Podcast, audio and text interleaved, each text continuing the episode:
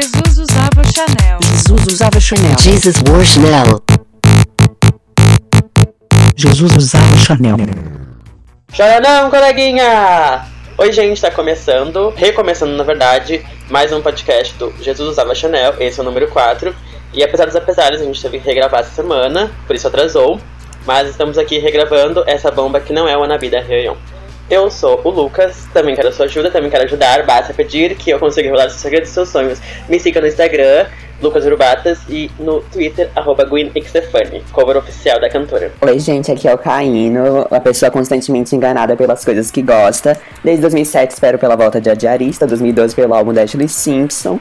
E estou aqui no podcast para poder, para poder debater sobre essas questões. O meu arroba no Twitter é Goticaíno. Olá, eu sou aquela casquinha de herpes no canto direito da sua boca que você insiste em dizer diariamente e aproximadamente 10 anos para todos os seus conhecidos, que é uma espinha secando.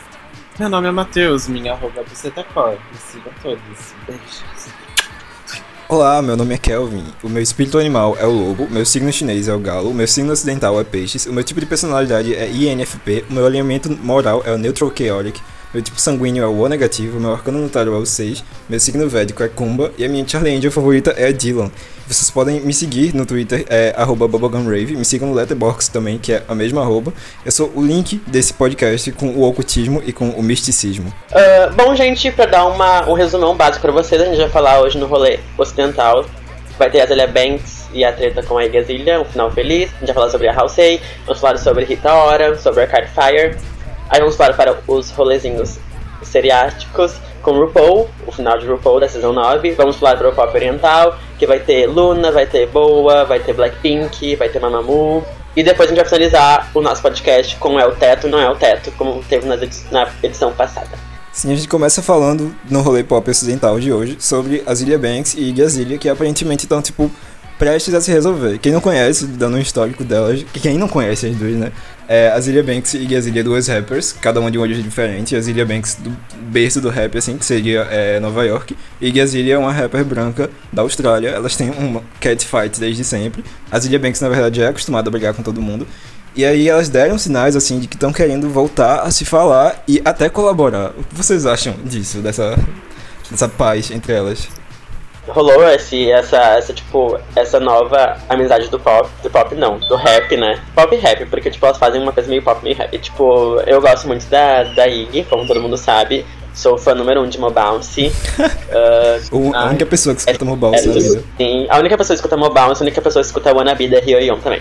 Coragem. Duas bombas maravilhosas. Uh, então, tipo assim, fiquei muito feliz com, tipo, essa, essa, essa, essa tentativa de reaproximação. Li a carta da Ig no Instagram. Instagram não, no, Snap, no Snapchat. Se for uma coisa real, uma coisa madura, tipo, espero que, que, que elas, espero que elas façam, tipo, essa, esse, essa amizade. E, tipo, é legal ver, tipo, que apesar dos apesares, elas, tipo, elas estão tentando se entender. Fico muito feliz.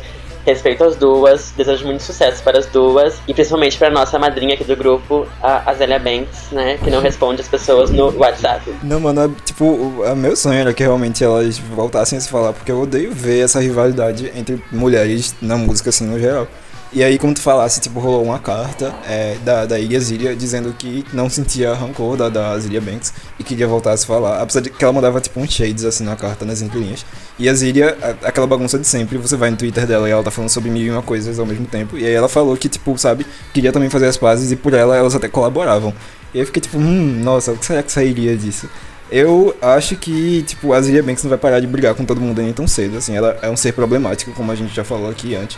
Mas eu, eu creio que ela possa ir pro caminho da luz, assim. Eu creio que ela possa melhorar. Eu rezo muito pra que isso aconteça. Eu acredito que potencial a gente sabe que a Zilia Banks tem, porque ela, além de ser uma rapper excelente, ela é uma produtora foda. A Igazilha não. A Igazilha eu já, particularmente, eu detesto ela e acredito que o fracasso dela é resultado do material ruim que ela tem mesmo. Beijo. E fãs, não me matem.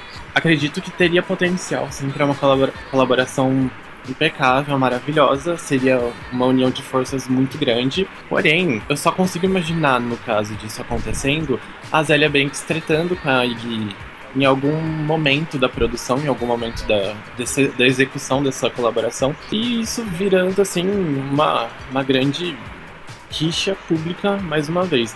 Porque praticamente todos os artistas que a Zilia Banks foi pra fazer colaboração até hoje, acabou que nada deu certo. E nessa lista temos. Lady Gaga, sim, rolou um monte de treta nessa lista. Temos Lady Gaga, temos Disclosure. Disclosure. Até a aham. própria Lana, até Del a própria Rey, Lana Del Rey, que, Que é ela nem chegou a colaborar, é, na verdade, mas, tipo, tretou porque queria colaboração, sabe? tretou. É, então, a treta começou justamente porque a Lana, sendo amiga da Zélia, a Zélia con- convidou ela pra, uma, pra umas colaboraçãozinhas ali, aqui, aqui ali, e não, a Lana não quis, não sabemos os motivos e tal. E a Zélia Banks, por algum motivo, começou a expor a Lana Del Rey, isso porque é amiga, no Twitter recentemente. Agora imagina com quem é desafeto dela.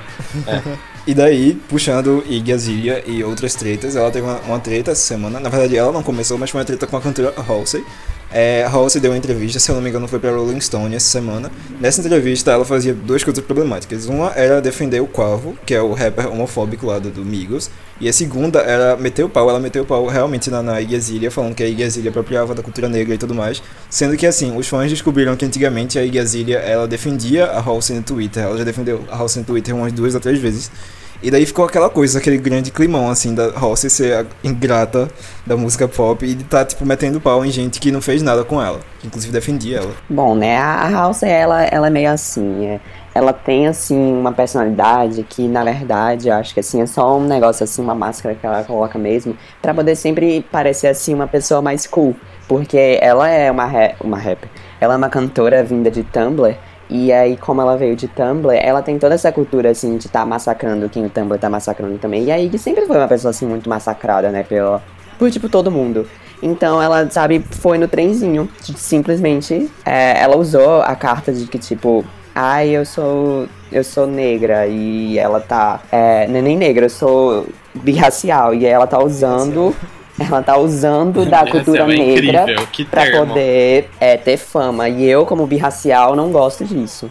E, né? E essa questão dela ter falado do, do Quavo e tal, dela ter defendido, é tipo, é pior ainda, porque depois da, da entrevista, ela soltou uns tweets que falavam que basicamente, tipo, ai, eu não sabia desses comentários. Sendo que na entrevista ela fala muito bem, tipo, ela fala claramente que é só porque ela é tipo uma artista socialmente com é, consciência social não significa que todo mundo é, seja obrigado a ter essa consciência social que ela tanto tem, sabe? Então, tipo, ela chega e fala: Ah, mas ele falou porque ele não tem conhecimento, e eu tenho conhecimento. E aí ela chega no Twitter e fala: Gente, eu não sabia que ele tinha falado, me perdoa. Nossa, né? Quer dizer, House aí. Hipócrita e tipo, Hipócrita. coitado. Não, ela sempre foi hipócrita. Tipo, desde o, da- nas primeiras entrevistas que ela chegava e dava, e tipo, que ela chegava e falava assim, das influências dela e não sei o que, né? A, a letra Ah, meu de Deus, acho que tem um, post maravilhoso no Oh No They Didn't, que é tipo todas as contradições que tinham numa entrevista só dela, que eram milhares, era uma lista enorme. Isso foi uma das primeiras coisas que eu vi dela assim na internet. Eu ouvi o, o álbum dela, eu não detestei o álbum dela. Tem, tipo, muita música, assim, dela que eu gosto. E, sabe, eu queria, assim, tentar gostar mais dela, mas não dá. Ela, ela, ela tem uma coisa, assim, nela que simplesmente me afasta. É, não não sei, ela, ela é um, um imã ao contrário. É, Energia não dá, ruim, Não, dá não mesmo, gosto. não. Eu odeio ela, mas é porque ela, ela gosta de falar mal de uma cantora que eu gosto muito, que é a minha cracuda favorita, Sky Ferreira. Então, tipo, eu não deixo passar em branco também. Odeio. Eu Ela já falou da sabia. Sky? Eu, não, É? eu também não sabia. Como Vocês assim? não sabiam disso? Que cara de pau! Ah, deixa eu dar um histórico. Tipo, tudo começou quando a, Sky- a Halsey lançou o clipe de Ghost, a segunda versão. Daí, é, esse clipe de Ghost é Ah, idêntico ah. ao clipe de Night Time My Time da Sky Ferreira. E Sky Ferreira foi reclamar no Twitter, óbvio. Ela foi reclamar, na verdade, da gravadora, porque, tipo, é, pra, pra Sky, a gravadora que pegou as coisas do, do, do clipe e que repassou pra Halsey, sabe? Não foi culpa da Halsey em si, talvez. Daí, depois disso, depois de um tempo, é, saiu um fã printou uma, uma DM com a Halsey, em que a Halsey falava horrores mal da, da Sky Ferreira, sem citar o nome dela, mas você sabia que era Sky Ferreira, porque falava coisas tipo Eu que ela lembro. era apadrinhada pelo Michael Jackson, e a Sky Ferreira é, é apadrinhada pelo Michael Jackson. Não sei o que, não sei o que. Enfim, falava muito mal, dizia que a Sky, tipo, não lançava trabalho porque ela era mimada e porque era acomodada. Eu fiquei muito puto. O que não deixa de ser verdade, né? É, sabe?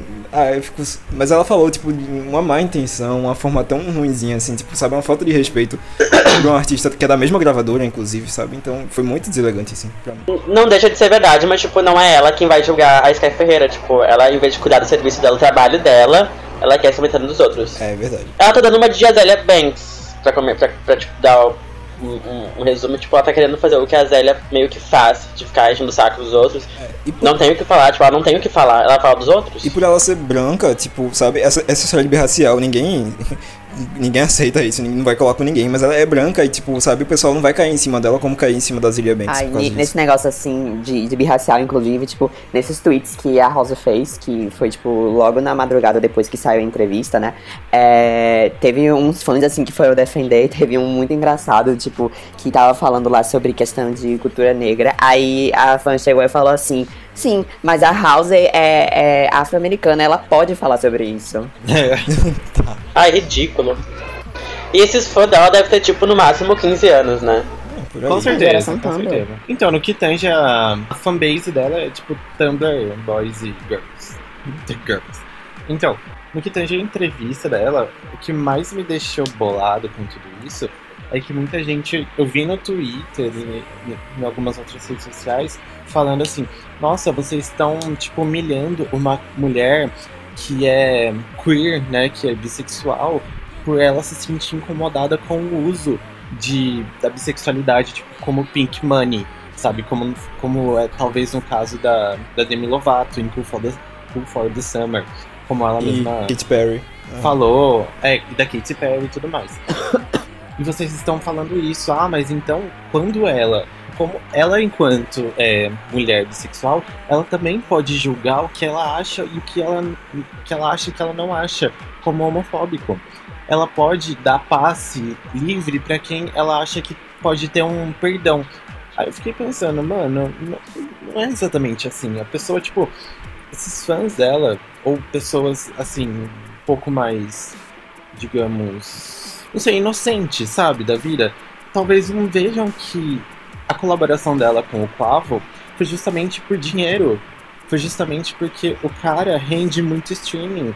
Ela não tá preocupada em perdoar a homofobia dele porque viu que ele tem espaço pra crescer. A mesma chegou no Twitter falando depois que Ai, porque desculpa, porque não sabia, porque tudo que eu falei na entrevista, não sei de onde saiu, ai, perdão, aí falou. Sabe? É muita ingenuidade do pessoal achar que, ai, porque ela é uma mulher sofrida e bissexual, então ela tem o poder de fala pra isso. Não, Não mano. Ela é uma mulher bissexual. Ela não, ela não fala por toda a comunidade, ela não. Ainda mais que, tipo, ainda mais falando muita merda, né? Ela não fala por. Ela não fala por, por todo mundo. E eu sempre acho que, tipo, o impacto que ela tem nesse público muito jovem, assim, é esse negócio dela, sabe, ela tem um double standard. Enquanto ela critica um por uma coisa problemática e provavelmente meio LGBT, LGBTfóbica, ela vai e, tipo, dá, dá a carta livre pro outro fa- falar o que quiser, assim. Tipo, isso é extremamente problemático. O público dela vai aprender que você pode, sabe, defender uma pessoa homofóbica se quiser e julgar a outra também se quiser, assim. Isso não, não é assim, simplesmente. Ah, e afin- o que, que ela falou afinal da Iggy, que eu não, não peguei o que, que ela falou da Iggy. Falou que a Iggy apropriava da cultura negra e que era negativa a forma Não, como ela falou também isso. que foi, é, tipo, que, é, que foi colaboraria. fascinante ver a, a carreira da Iggy se dissolver. Ah, sim. Nesse ponto, tipo, que ela vem dizer que ela é feminista, mas, tipo, eu não enxergo nem um pouco de sororidade com esse quesito com a Iggy. Tipo, ela vem gritar que ela é toda feminista, que ela faz e acontece em prol das mulheres, mas, tipo, fica atacando a Iggy desnecessariamente. E, tipo, uma pessoa que torce pelo final da carreira da outra é muito triste, sabe? Então, tipo, não adianta chorar depois que a tua carreira afundou, sendo que tu estava, tipo, ah, pedindo pra carreira dos outros acabarem. E karma existe, então, tipo, logo logo ela cai. Swish Swish Beach. Bom, então, galerinha do blog, o Arcade Fire, que é uma banda indisuda, alternativa, maravilhosa, inclusive, tá pra lançar um álbum novo chamado Everything Now, que basicamente tem uma, uma grande mudança no som deles, principalmente pela. já indica pelo visual, que começa pela capa do álbum, que tem um letreiro neon, algo que é totalmente desvinculado da imagem que eles tiveram até hoje, que é uma coisa mais pop barroco, sabe? Uma coisa mais. realmente uma coisa mais dark. Art rock. E o som de- é uma coisa mais art, art rock mesmo. E Everything Now, a música que saiu há algumas semanas, tem uma pegada que parece bailão de tiozão, assim, uma coisa meio aba, uma Disco. coisa bem anos. Bem disco, 70, bem anos é. 70. Porém, com aquele twistzinho maravilhoso do Arcade Fire de sempre, que é a crítica social. Crítica social foda. Foda. Mas no caso deles, no caso deles geralmente é mesmo. Everything Now, no caso, o álbum é relacionado à nossa vontade, essa coisa talvez milenial do- da nossa geração de querer ter tudo ao mesmo tempo, tudo agora, tudo intensamente, e a gente nunca tá satisfeito com nada, etc. E nessa última semana saiu uma outra faixa, e um, um, vídeo dela também, chamado Creature Comfort uma música com uma pegada eletrônica, tipo, bastante eletrônica, uma pegada, tipo... 8-bit o- até, meio um somzinho de videogame, assim, de fundo, no bass. Sim, uma coisa meio gold frap até. Um sintetizador bem, bem pesadão e tal. Com mais crítica social aí, vocês acharam que não ia ter crítica social, pois tem sim. que é, no caso, uma letra até bem pesadinha, falando sobre, é, sobre o descontentamento. É, descontentamento Autoimagem. de autoimagem. Vai até dos, suicídio. da nossa geração mesmo, suicídio, enfim. É, vai ser um álbum. Só por essas duas faixas já daria um. Já daria, digamos, um álbum ou um EP maravilhoso. Então tô ansioso demais. Vejam aí, comentem, falou top, top 10 MTV, galera. Ah, eu sou muito suspeito pra falar de Arcade Fire, porque são, tipo, uma das minhas bandas favoritas, assim. Inclusive, eu recomendei essa música, Everything Now, em um dos podcasts anteriores. Daí, esse álbum, a questão de crítica social sempre forte no trabalho deles, assim. Às vezes eu acho a crítica social deles meio tech e mal feita, que nem eu acho em... em uma das músicas do álbum anterior, que é We Exist. Mas enfim, é, Everything Now também puxa pra questão do, do overconsumismo, assim, tipo, essa coisa de gente querer tudo e querer agora é, é, vem também de uma questão capitalista muito forte, do, do consumismo exagerado. E eles, pra criticarem isso, eles vão lançar 26 ou é 27 versões do álbum, simplesmente, assim. Sabe? E, e eles querem que os fãs comprem todas as versões, porque, tipo, a crítica é uma coisa performática e que vai além do lançamento do álbum em si. Bullshit. É, as músicas até agora estão muito boas. Everything Now, tipo, como o Matheus falou, tem essa, essa vibe mais disco. É, parece uma coisa meio seresta, sessentona, assim. Tipo, no começo eu fiquei um pouco assustado com a música, mas hoje em dia eu já aceitei mais. É, agora, Creature Comfort é realmente a, a melhor música das duas que saiu. E tem uma vibe muito diferente do que o Arcade Fire lançou até agora. Tipo, não tão diferente assim, porque ela parece com uma música do álbum anterior deles, do Reflector, que chama Porno. E é nessa coisa de ser mais eletrônica e pesada e tal. É, a música, a construção dela é, em si, instrumentalmente, é bem, bem. É, dan- não seria uma coisa dançante, mas ao mesmo uma vibe entre dançante e dark. E daí a letra segue essa coisa de crítica social e às vezes eu acho que ela tipo é bem pungente. Ela é muito muito ácida assim, sabe? Tem umas partes dela que eu acho meio toscas, mas o resto eu acho muito ácido e ela vem né, nessa coisa de autoimagem e de suicídio que tá tipo muito em alta com coisas nível 30 Reasons Why, infelizmente.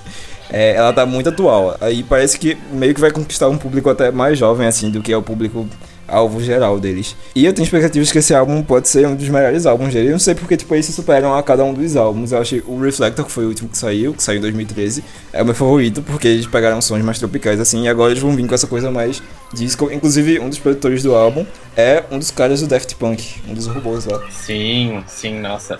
Isso aí, inclusive, é um dos motivos maiores, assim, do hype por trás desse álbum. Ansioso demais. E vejam o clipe de Creature Comfort, inclusive eles lançaram uma segunda versão do clipe que é muito boa, que é Official Official Version. Procurem essa versão no YouTube, porque é uma versão que sai pop-ups, assim, é uma versão, tipo, interessantíssima. E a estética que eles estão puxando pra esse, esse, esse álbum é uma coisa, assim, meio hackers russos. Uma coisa bem MIA, assim, da vida. Hashtag buy Everything Now no iTunes. Então, pra poder falar dessa cantora agora, só se esse tweet que eu estiver mandando no Jesus World Channel tivesse 100 mil RTs. Estão prontos? Estamos esperando. Pois é, vamos Sim. falar Uh! dela, Rita Ora, que não desiste nunca. Lucas tem mais propriedade pra poder falar, porque ele é fã, ele é fã Ele do Ora. bomba. Gente, Rita, I was rooting for you. We are rooting for you. E tu lança essa bomba, essa bosta. Não gosta de palavrão? Rita. Bosta. Poison. Não sei o resto da discografia. Radioactive. R.I.P. Não, eu adoro Radioactive. Calma lá que eu adoro, é um hino. Mas enfim. Ah, gente, que decepção, né? Eu esperava muito mais da Ritinha. Assim, eu gosto muito do primeiro CD dela. Única Ah. pessoa a dizer isso na vida. Acho que nem Ai, ela gente, mesma desculpa gosta. se eu gosto de bomba. Né? Se, tá- se- se- se o pessoal que nos segue no Twitter se identifica comigo que gosta de bomba, pode me seguir no, no Twitter, por favor. Que tem muita review de bomba lá no meu, no meu Twitter. Enfim, voltando a Rita Ora. Pra quem não sabe, Rita Ora voltou depois de, tipo, de um bom tempo parada. De ter tentado fazer algumas coisas fora da carreira musical e ter sucedido. Mas ela voltou agora pra carreira musical dela com a nova música, que agora já me fugiu o nome. Mas que não vale a pena procurar também porque não é grande coisa. Então. Your Song, amigo. Depois de uma longa pausa na carreira musical, ela voltou com uma bombinha. Eu fiquei muito decepcionado porque eu esperava uma coisa boa, tipo, porque eu sou um pouco fã dela. Eu acho, tipo, quando ela saiu, tipo, eu torcia muito pra ela acontecer, porque ela tinha um quê de Rihanna na época, até comparavam ela. Ela foi vendida ela como era- sendo Rihanna, sweetie, Rihanna. I'm so sorry, sweetie. Enfim, foi ap- apadrinhada pelo Jay-Z, foi metida em escândalo que ela era pivô da separação da Beyoncé até uma época antes desse A- negócio a do Beck do- do cabelo Stand. longo. A Beck do cabelo longo. E lançou essa música horrível, não vale a pena escutar, amigos, não escutem. Aliás, tipo, era a minha, a minha, minha opinião pra ela, a minha dica pra ela, ela, que ela continuasse de boca fechada. Porque ela, de boca fechada, fatura por ano mais de 50 milhões de dólares. Então, fica aí de boca fechada, fica investindo nos fast food, fica investindo na televisão, atriz, né? Porque ela é atriz, cantora, ah, modelo, Um estilista. incrível em 50 tons de cinza que ela tem. Uma atuação Oscar Sim, Worthy. e que, inclusive eu olhei a atuação dela, eu vi uma cena assim porque eu fui na cozinha, minha mãe tava olhando o 2 agora do Fifty Shades. E daí, tipo, na hora que tipo, tinha uma cena que o, o Grace some, sabe? O avião cai. E a Rita Ora tá, tipo, rindo, sabe? Conversando com a menina, tipo, a atuação imbecil. A mãe, a mãe, da, a mãe do cara chorando, a Rita Ora rindo. Isso que ela é irmã do cara. Mas a vida que segue. É, Rita Ora, o que falar sobre essa cantora incrível, cheia de, de relevância e talento? Não, primeiro assim, que eu acho que demorou tanto tempo de um álbum pro outro pra lançar, porque teve uma treta com Calvin Harris e aí cancelou tudo do álbum. Do álbum que tava pra vir, né? Mas eu acho que nesse meio Treta tempo. não, né, amiga? Treta não. Ela corneou ele, né? É, né? Enfim, ela recebeu, o karma chegou, swish, swish, bicho. Daí, é, ela devia ter aproveitado esse tempo e repensado se a carreira musical era realmente algo pra ela, porque pra mim é- não é pra ela, sabe? Como o Lucas disse, ela ganha muito mais em outros investimentos, em, em aparição em TV e esse tipo de coisa do que com música, porque as músicas dela nem fazem mais sucesso hoje em dia. Tanto que foi ver Your Song, que é essa música nova, no Reino Unido, ela tá charteando atualmente em 11º. Isso é um grande flop para um primeiro single, sabe? De álbum de cantora britânica. Daí, é, eu falo dela assim, tipo, tem uma outra música dela que eu gosto. Uma delas é Poison, que é uma música que ela lançou em 2015, se eu não me engano, e que era promissora, assim. Inclusive é a composição da Kate Nash, que é uma cantora que eu amo. E o clipe era muito bonitinho, e, tipo, sabe, tudo funcionou, assim, mas a música não teve o hype devido, inclusive foi barrada, tipo, flopou, ficou em terceiro lugar, assim, no, no Reino Unido. E, é, assim, eu acho que, tipo, o, hype da Rita Ora em si morreu já, então tá na hora dela, sabe, let it go, vai pra outra, vai, sei lá, apresentar programa de moda, que é o que ela tá fazendo esses tempos. Ai, amiga, nem o programa de moda deu certo, porque a Tária já tirou o lugar dela de novo. É. A vida que segue, então melhor ficar no Coitada. fast food. Aliás, eu acho que, tipo, como o Kevin disse agora, tipo, ela, o hype dela passou, mas é porque ela não soube se inovar, né? Tipo, ela ficou parada na mesmice dela, e daí, tipo, essa bebê Recha vem e já deu uma rasteira nela e tipo, já tomou o lugar dela, porque eu acho a bebê Recha a cara da Rita Ora. Ah, eu não sei qual das duas é pior. Mas a, a voz da Rita Ora é As duas são. irritante. As duas tá. A Rita, a Rita não, a Rita é melhor que a bebê. A bebê é meio, meio podre. A Big não é tão ruim assim, eu vi uma entrevista dela no podcast essa semana e ela sofreu muito na indústria. E ela compôs Lucifer do, do Shiny, então ela tem, sabe, um crédito pra mim, porque é um hino. Ah, não sabia disso. É um Se, hino. se compõe pra K-pop, tem, tem, tem respeito, então. Ah, eu Vamos queria, agora eu pra queria encerrar séries. esse assunto da, da Rita Ora só falando que ainda bem que a colaboração dela com a Gwen não saiu. Porque tinha um rumor muito forte, assim, lá em 2013, 2014, que ia sair, ia ser pro álbum dela. E felizmente não existe, acho que a Gwen nem sabe quem é Rita Ora. A Rita Ora, ela cita a Gwen como uma das influências mais fortes dela, assim. É tipo, nossa, você é influenciada pela Gwen onde? Porque eu não vejo nenhum traço, né? Ah, ela é loira, né? Ai, debochada. Bom, a gente encerra aqui o rolê pop oc- ocidental. Tá, tá difícil essa semana, não tinha quase nada. A gente comentou sobre um monte de coisa aleatória e artista problemático. A gente promete que semana que vem, se tiver coisa melhor, a gente vem com mais qualidade e conteúdo nesse quadro.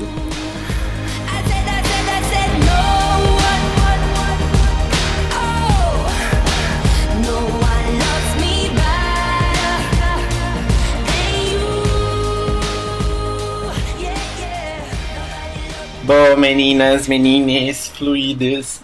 É o seguinte, RuPaul's Drag Race, o maravilhoso reality show sobre drag queens, que caso você não assista ou não saiba o que é, você não devia nem estar ouvindo esse podcast. Mentira, nos ouça assim. Enfim, acabou a nona temporada, que foi um pouco problemática, um pouco. Foi um negócio, um bagulho muito louco aí. Samba do crioulo doido. Enfim, acabou a nona temporada e, como o Matheus disse, uma temporada meio problemática, assim, meio, sabe, aconteceu coisas que a gente não esperava que ia acontecer. Acho que todo mundo na internet já sabe quem é a vencedora nessa altura do campeonato, então a gente pode meio que comentar agora o que a gente achou da temporada. A gente vai tirar esse bloco de séries só pra isso, só pra comentar essa Season 9. E assim, é, a vencedora foi totalmente inesperada. Ninguém pensava que ia ser ela. E ela passou por cima de uma outra competidora que, é, que tinha um histórico quase impecável, assim, de, de vitórias e durante a competição. E todo mundo ficou revoltado. A população está revoltada, mas eu não tô revoltado porque eu amo a Sasha Velour, a vencedora. Ela é maravilhosa e os lip syncs dela no último episódio foram incríveis. Ela é uma drag queen, tipo, pra mim é um pacote completo. Enfim, o que vocês acham dessa. Primeiro foi a mudança de, de, de é, estilo da final, que em vez de ser uma final normal, onde a RuPaul simplesmente escolheria quem ganharia, porque ela manda em tudo no programa, agora ela decidiu que vai ser uma espécie de batalha de lip sync, porque ela quer testar o, o sabe, a força de performance das drag queens. E o que vocês acharam dessa, desse- dessa mudança? Nessa Eu temporada? acho engraçado que se a gente inserir esse negócio, sabe, essa batalha assim de lip sync nas outras temporadas, com certeza nós teríamos vencedoras muito diferentes. Tipo, muito. Eu, eu não sei nem se, tipo, nem se a Bianca ganharia a sexta Né, temporada. tipo, na, na, nessa Sim. temporada a Bianca ia perder pra Dor, muito provavelmente, se fosse com um lip sync. Ia ser trash, trash metal. Bom, sobre essa temporada, eu confesso que, tipo assim, ó, não foi uma, da- uma das temporadas que mais me chamou a atenção. Eu atrasei vários episódios, tanto que eu assisti a final junto com o United, porque, tipo, eu meio que cansei um pouquinho, porque tava meio, pra mim, tava meio chatinho. Mas fiquei feliz com o final, sim. A vencedora mereceu, sim. Até fiquei, até fiquei falando no Twitter essa semana, perdeu, mereceu perder, porque, tipo, pelo que eu vi no United, ela tava totalmente agressiva com os, os outros participantes e tal, tipo, eu não gostei. Então, tipo, eu acho que atacar os outros pra vencer. Apesar que a quem venceu também deu uma atacadinha, mas foi de leve. Eu acho que quem merecia, obviamente, era a Valentina, né? Ou a Peppermint. A Peppermint, não, amigo, não nossa. merecia nada. Louca. Ai, gente, óbvio que a Peppermint só ficou até o final pra dar moral pra, pro RuPaul Pra ali. causa trans, né? Tipo, Não pra RuPaul. é, não vou, não vou tomar isso porque eu não quero derrubar bomba no Twitter. pra Mas audiência. pra dar uma ênfase na causa social, sem dúvidas. Fico feliz que, tipo, ela chegou, a Tamila chegou, que ela é a pessoa que ela é a pessoa. Mas, tipo, não acho que, tipo, até naquele lip sync ali, o primeiro lip sync que teve a disputa entre a Trinity e a Peppermint, eu achei totalmente roubado. Porque aquele, aquela pirueta no final da Trinity foi maravilhosa. E a, a Peppermint, ela meio que só ganhou esse lip sync por causa do, do- da revelação dela, da mudança de roupa na hora. Que ela saiu de um look feio pra outro pior ainda. E não valeu, pra mim Trinity foi melhorzinha, assim, nisso. Foi melhor performer. Gente, a Peppermint parecia a Fiona. ela tava a cara da Fiona. Então, mas teve uma. rolou uma edição que deixou as coisas mais justas, assim. O que eu tava lendo a respeito é que, como foi tudo ao vivo, o pessoal tava assim, gritando Peppermint, Peppermint. Isso não apareceu no programa.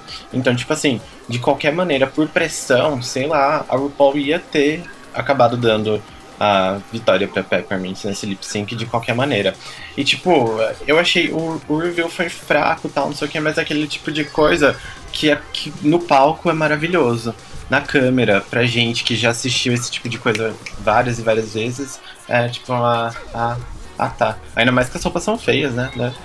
Roxy fez melhor com aquela mudança de peruca na Season 5, sabe? E nunca vai ser superada, inclusive. Sim. Sim, daí essa, essa nona temporada, Amém, outras questões dela ter sido uma temporada meio assim, pra mim ela foi é, dúbia, porque teve um cast muito bom, acho que foi o melhor cast em anos, assim, porque a Season 7 e a Season 8 foram bem fraquinhas nessa questão, sabe? Todas as queens tinham personalidades fortes e aí rendia até, o Untucked era legalzinho, não era sem graça que nem nas duas seasons anteriores. Daí, é, o que estragou muito ela foi o desenvolvimento, porque aconteciam coisas ruins e que ninguém esperava, que estragavam tudo. Tipo, Valentina saindo no meio do programa, sendo que ela tinha, sabe, um, histórico muito bom e ela tinha muita capacidade de chegar até a final, a final. E ela saiu por causa de um erro muito besta dela, assim. E é, coisas como a edição da VH1, que mudou muita coisa na, na estrutura do reality, assim, sabe? Tinha quadro que sumia, o mini challenge mal acontecia, às vezes era muito rushed, era extremamente corrido. E, e você não conseguia aproveitar o episódio completamente, assim. E o Top 4, que teve uma das integrantes que foi totalmente arrastada, que foi a Peppermint, e eu acho que só levaram ela pro Top 4, porque além de, de, puxar pela questão social dela, a causa trans, foi porque teve esse negócio do lip sync e precisava, tipo, sabe, duas duplas pra isso. É, fazer matemática lá. Ah, Kelvin, você tava gostando dos Untuckeds porque, tipo, eu parei nessa temporada no, antes do Snatch Game porque eu tava achando tudo insuportável. Inclusive os Untuckeds, porque, tipo, esse formato novo deles quererem, sabe, tipo, fazer negócio assim, um Untucked real, com as pessoas realmente conversando, não sei o quê, e não uma coisa mais scripted como eram os outros, eu acho que ficou, tipo, soa ainda mais falso, porque é sempre assim, chega lá as pessoas que não estão no no, no top ou no bottom, e aí elas ficam falando assim, ai, quem você acha que é top? Quem você acha que é bottom? Ai, não sei o que, não sei o que. Aí chegam as outras e aí elas ficam falando, ai, você acha que você foi top? Você acha que você foi bottom? Você acha que você vai fazer lip sync? Não sei o que. É sério, era insuportável. Fica E depois ficava, tipo, previsível. 10 minutos só com aquele, aquela música triste, aquele, todo aquele negócio assim, tipo, bota nas malas, não sei o que. E, ai, sério, eu achava horrível. É porque, tipo, o Untucked, desde que mudou, antigamente era uma coisa muito. Era realmente lixo E de era reality show bom. pra ter barraco, totalmente scripted, pra, tipo, gerar meme e tal. era bom, sabe? Era maravilhoso, gente. problemático, Vendia. Eu não achava problemático. Ah, tá, tá certo que era problemático, mas, tipo, era bom. Rendia, sabe? Ai, amigo, era tipo. Dava prazer de assistir. Era, era isso que fazia o Untucked ser Mas, bom, enfim, sabe? era Porque, legal tipo, em o certos programa já era todo assim, tipo, já tinha todo um negocinho assim, uma linha pra poder seguir. Não tinha, não tem muito barraco assim no programa. Se você for levar em consideração quantos barracos tem no Untucked, por exemplo. O Untucked da terceira temporada é, tipo, fenomenal do começo ao fim. É incrível. Até porque tem Change e ela era, tipo, sabe, estrela do Untucked. Rainha.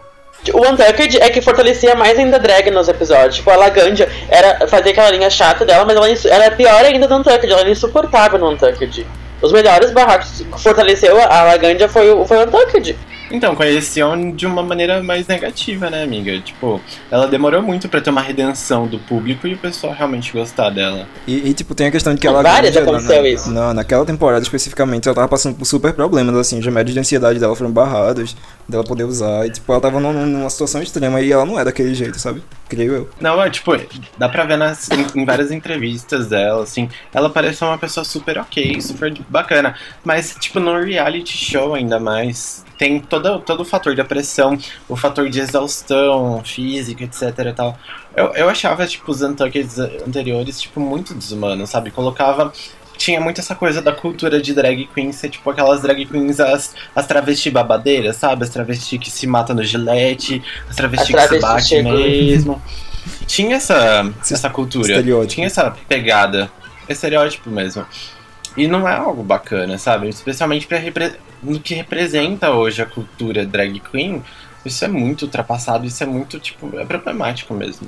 Não, gosto, não gosto, não. Tipo, depois de um tempo, eh, eu acabei aceitando o novo formato do Untucked, porque, tipo, eles não vão voltar ao antigo, né? O que deu pra perceber. Mas, comparado ao Untucked do formato novo da sétima e da oitava temporada, esse da nona foi muito melhor, porque, tipo, as queens, elas tinham personalidades mais fortes, elas discutiam mais sobre as coisas, as conversas eram mais eloquentes, assim.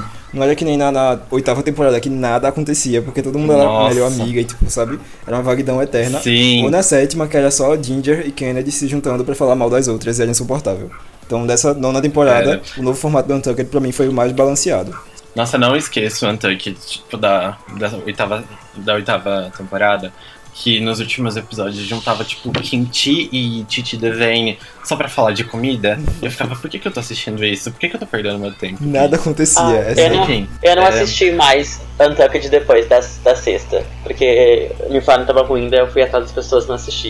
E estava ruim de fato, mas. Esse o Matheus até me encheu o saco pra me assistir, dizendo que tava bom, que eu devia assistir.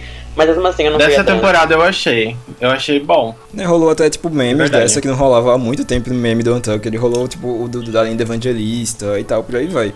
Sabe o da Nina. O da Trinity tomando. O da Trinity tomando referência. Tem aquele da Trinity tomando o Sim, suquinho. sim, aham, quando eu tava vendo o barraco da Shea e da Nina. Sabe, sabe essa, essa tem- Nossa. temporada do Untucked foi mais animado, de longe, assim, nesse novo formato. Uma, um momento super sube- subestimado no episódio do Snatch Game, a Farrah Moon falando mal de um monte de gente, mas tipo, metendo o pau na Alexis. Ah, porque ela tem um espelho em casa. Ah, porque eu tô cansada. E ela come... E tipo, a Moon daquele jeito, né, chorona, tipo, Crybaby. drama queen meio louca. Crybaby total. E ela, ai, porque eu não aguento mais a Alexis. Uh! Ela não conseguia lidar com o ódio que ela tava sentindo da Alexis e o fato de que a Alexis era insuportável e começou a chorar. Ai, muito bom. Aí eu Muito amo a bom. fa- fadinha, Moon, apesar dos pesares. E os ataques na Valentina, o que vocês acharam? No, no, no Reunited. Nossa, tipo, a Valentina, eu, imaginava que, que ela fosse falsinha, assim, sabe? Aquela imagem de perfeita e bonita e modelo e linda evangelista dela, sabe? Por isso esconder uma personalidade horrorosa, porque eu sempre penso assim. É, por mais bonita que a drag seja e por mais simpática, às vezes ela pode ser falsinha, no final das contas. A gente tava certo. Mas ela tem isso. uma cara. Ela era falsinha e ela deu a entender muito nesse Reunited. Inclusive, ela foi um show de antipatia com as outras drags, amigas dela. E que, inclusive, estavam puxando por causas muito justas, que era da Valentina falar é, pros seguidores dela não, não serem hateful nas redes sociais. E ela veio usar umas desculpas ridículas, assim, e tal. Assim, eu torci muito pra ela porque eu acho ela talentosa, de fato. Ela sabia, ela sabia se desenvolver nos desafios e ela saiu por causa de uma grande besteirinha que ela fez e que ela não merecia ter saído ali. Apesar de tudo, tipo, era impossível ela não sair também. Mas enfim, tipo, eu separei a personalidade do talento dela como drag e em personalidade ela é... Uau. Arrasou, fez a fama dela, saiu no site da Vogue, que haja. É, A questão final dessa season, é, a última coisa que eu queria ressaltar é se a RuPaul quer fazer mesmo esse negócio de lip sync na final pra é, puxar pra esse lado performático das drags, que é realmente muito importante, a drag tem que saber performar, que ela faça isso se tendo um, um top 4 equilibrado em questão de win, em questão de desempenho, porque foi muito desequilibrado nessa. Tipo, eu não falo nem em questão da Sasha Velour, porque a Sasha Velour, apesar de tudo, teve um desempenho muito bom. Ela só teve, tipo, três saves, o resto é tudo high, win e um low. E aí, é, agora é a questão de Peppermint mesmo, porque ela só teve um win no programa inteiro. E ela ficou do lado de uma, de uma drag queen que teve quatro wins.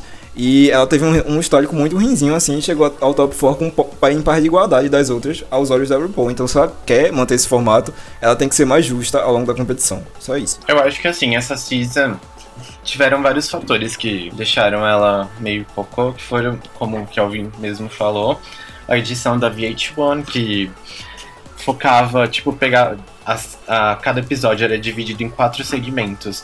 Um segmento de 10 minutos era focado unicamente para os dramas pessoais de cada uma delas. E causas tipo, sociais. do episódio, que era. E causas sociais que, tipo, eram muito avulsas e claramente era a produção que tinha mandado, mandado elas falar. Era uma coisa muito roteirizada que não fluía. 10 minutos de tal possível dramazinho pra parte das competições ali, da, pra parte da, delas montando figurino, montando, se montando pros desafios, enfim. Sobrava pou- pouco tempo para as críticas, pro próprio desfile, sobrava pouquíssimo tempo pra ver personali as personalidades delas realmente fluindo de uma maneira que o reality pudesse mostrar aquilo. Basicamente o que parecia era a RuPaul tava tentando de todas as maneiras colocar fórmulas novas, colocar coisas novas, colocar essa coisa de questões sociais mesmo, colocar uma, uma pegada mais, mais militante, talvez, justamente para agradar o pessoal que talvez tinha se distanciado de Drag Race por ter essa imagem de muito barraco, de uma coisa mais, mais pesada que não fosse representativa da comunidade LGBT. Problemática com coisa não tipo rolou. o Shimel e tal, que muita gente muito ativista, tipo, sabe, bater na tecla de ser extremamente problemático, por aí vai. Sim, sim. Inclusive, um, um bom exemplo disso é a Peppermint chegando no top 4, no top 4, basicamente arrastada, com um histórico péssimo. Ela foi péssima do começo ao fim, teve um ou dois momentos bons em toda a temporada, sabe? Enquanto outras que chegaram até a final e não, não necessariamente chegaram até a final foram muito melhores que ela, justamente pra causar essa, essa, esse negócio da. forçar essa visibilidade trans que a RuPaul queria mostrar pro mundo que sim, uma mulher trans pode ser drag queen também pode participar do programa. Ela basicamente usou ali a Peppermint como um fantochezinho, isso, sabe, nas entrelinhas é muito tosco, é muito manjado, e enfim, fe- fico feliz que a Sasha Velour ganhou, né, porque finalmente uma, uma queen que esteja mais artísticazinha, diferentezinha, vencendo e indo muito longe. Tipo, a primeira desde a Sharon Needles, eu acho. Mas a Sharon, depois do programa, virou uma merda. É uma nazista, uma racista, louca, que só faz, faz e fala merda. A Violet feliz. não é também assim? Não, não é. A Violet é super de boaça. Gente, não sei se foi aqui que me falaram, ou se- não sei se foi um de vocês, uma teoria sobre a, a RuPaul ter escolhido ah, a última música pelo Sync, It's Not Right, But It's Okay. Tipo, uma teoria dizendo que tipo, ela escolheu aquela música muito pensada pra dizer que, tipo, ela sabia que não era, tipo, não era certo a Peppermint estar no ali lutando com a, no lip sync, mas tava tudo bem, It's Not Alright, But It's Okay. Eu Achei eu demais, aqui também. Era no título da música, nossa, ok. Sim, eu achei demais, adorei. Eu, eu imaginava já que ela ia escolher tipo, uma grande diva, assim, nível Whitney Houston ou Paula Abdul pra, pra ser o lip sync final, sabe? E enfim, só finalizando sobre Sasha Velour, é, apesar de todo mundo, muita gente achar injusto, eu não achei injusto. E eu acho que a Sasha Velour ela tinha muito mais a oferecer, tipo, ao hall de win, em winners do programa do que a Shea, apesar de tudo. Apesar de amar a Shea também, achar que o desempenho dela é incrível, mas a, a Sasha Velour realmente era fora da curva ali no programa e eu espero que ela tenha pós- pós-show incrível, assim, que não vá na vibe Sharon Needles da vida. A Nossa, Sasha exatamente. mereceu muito. Tem isso, isso que eu tava pensando a respeito até esses dias. Tipo, cada uma da- das winners, né, do, do programa tem uma algo a dizer. tipo a Jasmine Masters. Meu nome é Jasmine Masters, eu tenho algo a dizer. É, por exemplo, o drag, a drag da Sharon Needles era punk.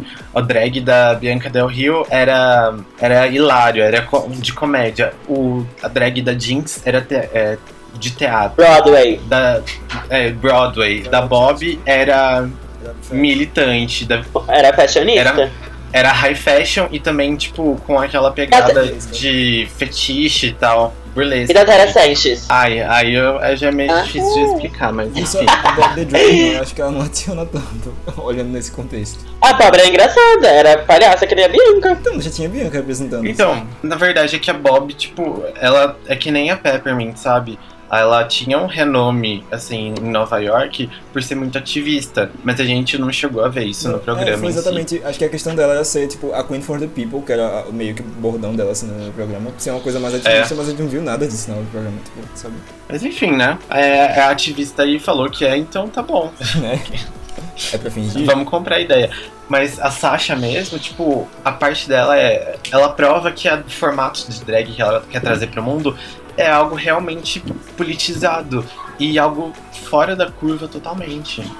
É algo muito bacana, principalmente no, no momento que a gente tá vivendo, sabe? Tipo, seria legal a Valentina, por exemplo, vencer por ser uma queen lati la- latina, uma queen latina e no meio da política do Donald Trump, enfim, tal.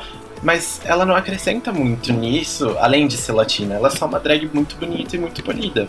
A Sasha não, a Sasha, tipo, ela é incrível. A Sasha é uma, uma puta força, assim, sabe?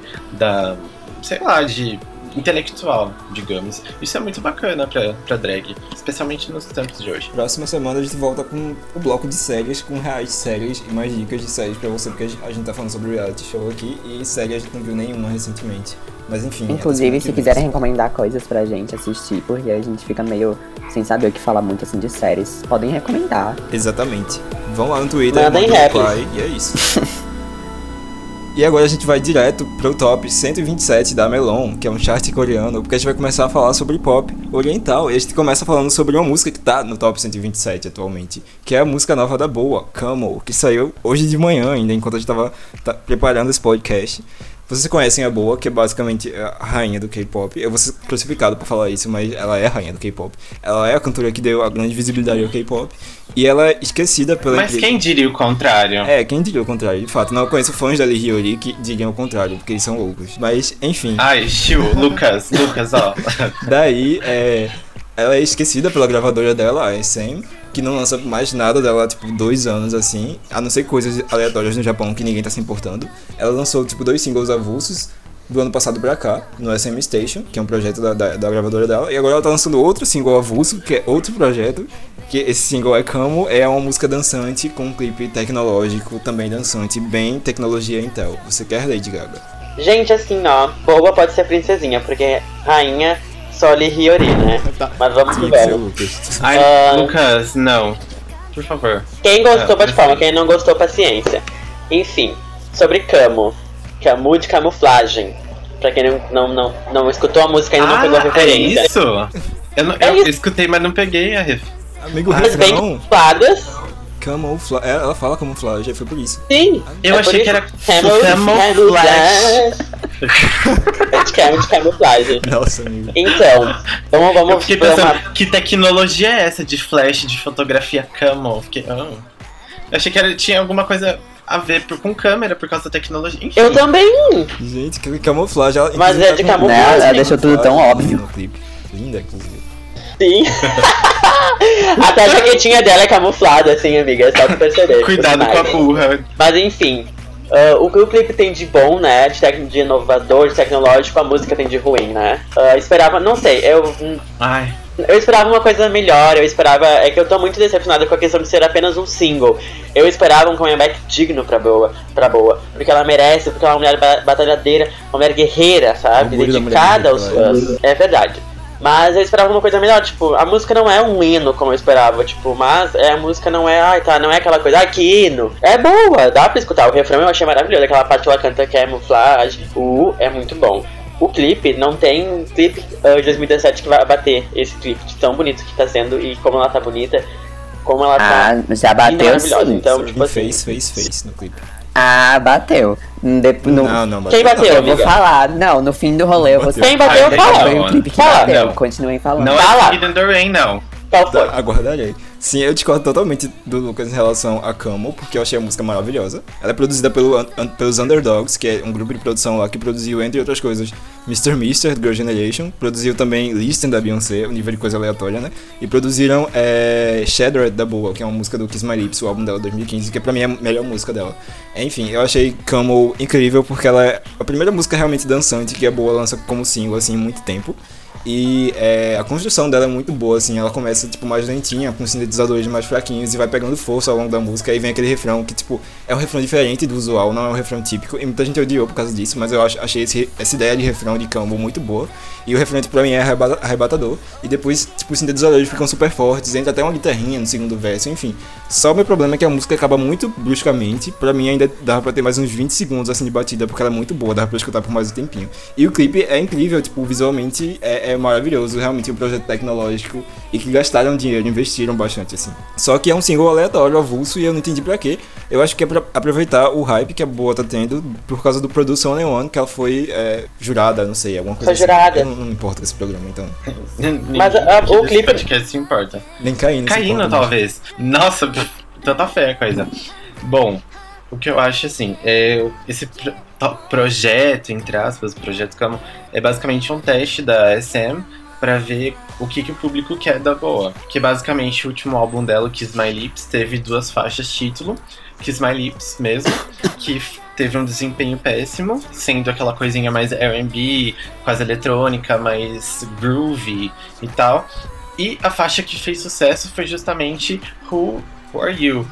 Que é uma participação com um rapper lá, do Dynamic Duo, que é uma faixa genérica, uma mid-tempo bem whatever, assim, que inclusive foi lançada um pouquinho antes da faixa título. Fez muito mais sucesso do que a faixa do que Kiss My Lips em si, uma faixa super insossa. Agora com Camo, dá pra ver que a SM talvez tenha gastado um pouquinho de dinheiro demais, assim, e foi bom terem, né, terem lançado só como um single e como, como uma, um lançamento unitário, porque a música tá flopando bastante no, nos charts, não tá indo muito bem. É algo que já até era meio esperado, porque dava, eu consegui imaginar que a Coreia não ia entender o conceito por trás de Camo. Porque o conceito por trás de Camo é maravilhoso. Desculpa, Lucas Urubatã, mas essa música é maravilhosa, assim. Quero panfletar aqui rapidinho que a produção é impecável, maravilhosa, tipo assim, é totalmente fresh, especialmente porque a gente tá acostumado com um K-pop mais puxado para pro tropical house nesse ano. A Boa trouxe essa coisa que que tem uma uma pegada mais R&B eletrônica que de bastante impacto que a Taeyeon tentou fazer com I Got Love, mas não deu certo, que a gente sabe, é uma música um, um pouco problemática, assim, em sua estrutura e tal. O clipe é maravilhoso, é tudo maravilhoso. Não é, aquilo não é falta de refrão, o refrão é um conceito. Ai, amei demais, boa, te amo. Beijo, me manda snap. E eu acho incrível que, tipo, o pessoal que reclamou do refrão de Camel era o mesmo pessoal que amou I Got Love, que não tem refrão. O refrão é literalmente uma porta arranjando, assim, um barulho de Tá porta. vendo? Ah, eu Só amei calma. a Galove. Ai, um hino. Taeyeon, rainha Ah, do tá K-pop. Não, gente, mas como eu falei, não, não é que eu não gostei, tipo, vai, vai que daqui a pouco tipo, eu escute mais e gosto. Eu estava, eu tava escutando antes de a gente começar a gravar, e não nego, o, o instrumental da música é maravilhoso. É uma questão mesmo de decepção que eu esperava um álbum, eu esperava uma coisa melhor, tipo, uma coisa, tipo, mais coisas pra gente poder conversar, sabe? Não só um single, não só, tipo, só isso, ah, pega isso daí, boa, e te vira com isso daí. Amiga, então finge, caralho. Se você acha que você vai gostar depois, finge. Não, eu não consigo Vai- fingir. Tá bom. É que eu, tipo, Luca, eu tô num nível é, assim. O Lucas vai regravar a parte dele, tá bom? Pode falar, amiga, agora. Vai. Não vou fingir. Assim como eu não gosto da situação do que, ah, o, o que o YG faz com a Blackpink, eu não gosto do que a SM faz com a Boa e com a FX. Então eu não vou ficar calar minha um boca e-mail pra Sam, então. das- das- a boa não tem nada a ver com isso. Ela é Eu não maltratada. me calo. Se não conseguem nem, nem escrever o Não nome vou dela mandar e-mail, amiga. Setembro tá aí, vai ter audição no um Brasil. single pra ela, um álbum. Eu mesma vou lá na audição em setembro e fazer um barraco. Não, mas tipo, real, eu acho Setembro que tá vai aí. rolar o álbum, isso é um teste do que o público quer dela, como o Matheus falou. E, tipo, baseado nisso, é como o álbum vai vir, sabe? Ela tá. A SM tá, tipo, muito cuidadosa com ela, porque a Boa é um nome de peso pra, pra, pra, pra gravadora. Porque foi basicamente ela que deu a fama da SM, não vou mentir. E ela tá, tipo, sendo cuidadosa e sabendo que. Vendo o que fazer direito com a Boa, porque a Boa não pode flopar, assim, tipo, ela é a rainha do K-pop, sabe? Ela não pode ser esquecida. Deixa eu só falar uma coisa, Exemplo. olha só. Ô, É. Matheus, parece um pouquinho. Eu não sei, tipo, eu tava pensando agora. Tipo, ah, eles não sabem, tipo, a música talvez não tenha agradado os coreanos, mas, tipo, tem agradado os fãs internacionais. Tipo, eu fico meio nesse impasse. Tipo, se a SM fica também nesse impasse, meu, tipo, de tentar fazer uma música que agrade, ah, que, que, que gere views internacionalmente, sabe? Que, tipo, que o pessoal gosta, sabe? Ou faz algo, mais direcionado pros coreanos, Não, sabe? o pior de Tipo, tudo é assim, impasse. disseram que o, o alvo da, da- do single é pro público internacional. Se é pro público internacional, por que, que não saiu o clipe no YouTube? Porque o clipe só saiu no site Né? da Naver, que é o site coreano, saiu no Facebook dela também, mas sabe, o YouTube é a grande plataforma que o público internacional vê, então, sabe, ficou perdido esse, esse release. Eu é, mas no Facebook já é uma coisa nova. Eu acho que é a primeira artista que coloca o clipe no Facebook lá da, da, da SM, ou não é? Não deve ter rolado já antes. Muito provavelmente rolou. Já? Ah, Dos lançamentos recentes da Boa, ela lançou aquela É No Matter What, aí teve aquela Music is Wonderful, aí teve Spring Rain também, né? A música que mais fez sucesso, que tipo chegou, que foi tipo bem aleatório até ter ficado acho que no top top 5 por tipo duas semanas, foi No Matter What, com o Benzino. Então, tipo, basicamente o que, que eu consigo imaginar? Ela voltando com algo tipo bem farofinha, leve, insossa, com algum rapper junto. ah, É provavelmente credo. isso que vai acontecer. Vira essa boca pra lá. É, nossa. E Ela tem que voltar com uma coisa Hurricane Venus, copy and paste. E aí é que o Brasil vai, vai gostar e a gente vai bater palma. aí é aquela flopa mesmo, amigo, tipo, de vez. É, Hurricane Venus e Copy and Paste na época que saíram foram flopzinhos na, nos digitais. O álbum vendeu muito bem, então, só que justamente por ter sido o comeback dela depois de 5 anos. O que fez sucesso mesmo, tipo, sucesso fudidão, foi justamente Only One. Né, que é tipo, meh. Eu odeio a Coreia.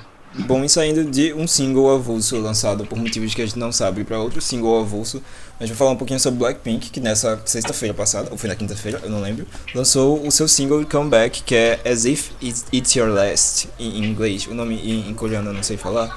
Enfim, era o grande comeback delas depois de, sei lá, 7, 8 meses sem lançar nada. E eu achei uma bosta, e a grande desculpa da empresa delas é que é um single pros fãs, é um single especial pra, pra agradar a fanbase delas. Eu acho que não agradou ninguém, sabe? A fanbase hardcore deve ter amado, mas eu odiei. O que vocês acharam dessa música? Gente, eu achei que não, não precisa nem achar, na verdade é bem descarado e a gente já recebeu as provas de que, tipo, era uma demo engavetada do Tune One, que eu acho que era bem naquela fase que saiu aquela. que entrar aquela fase, tipo, amorzinho do Tune One, tipo, era sobre amor, as músicas que saiu in Love, Do You Love Me. Provavelmente essa era pra sair essa, aquela época. Nada mudaram tudo, como sempre, a ID é uma bosta de empresa. Falam mesmo quem, quem é a ID STEM que deixa de me seguir no Twitter. Ahn, achei uma bomba, assim, tipo, eu esperava bem mais. Tipo, mas. ahn, não sei nem o que dizer. A única coisa que, tipo, saiu de bom é que, tipo, ah, como muita gente falou, que, tipo, às vezes dá pra escutar, tipo, a Park Bom e a Ciel. Bem finadas, assim. Achei uma coisa bem misteriosa, uma coisa bem pra Sense. Gente, desde que é, anunciaram esse comeback, tipo, é, falaram qual ia ser o nome do single, eu já tava, tipo, na minha cabeça, nossa, isso vai ser uma Rejected 21. Porque o nome, não sei, sabe, eu senti, assim, uma coisa meio 21 logo pelo nome, assim, eu não...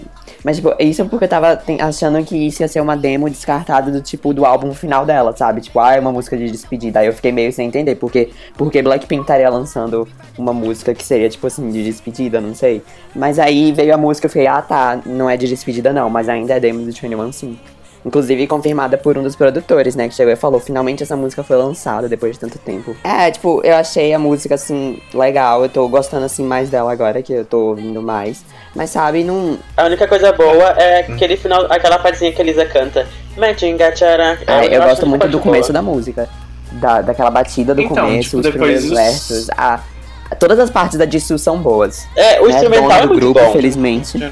Bom, depois de Playing with Fire, eu imaginava que viria algo muito, muito superior, mas não foi o caso, mas é ok, sabe? É fofinha, é bacana, é claramente uma música rejeitada do 21, como todo mundo falou, mas é inofensiva, sabe?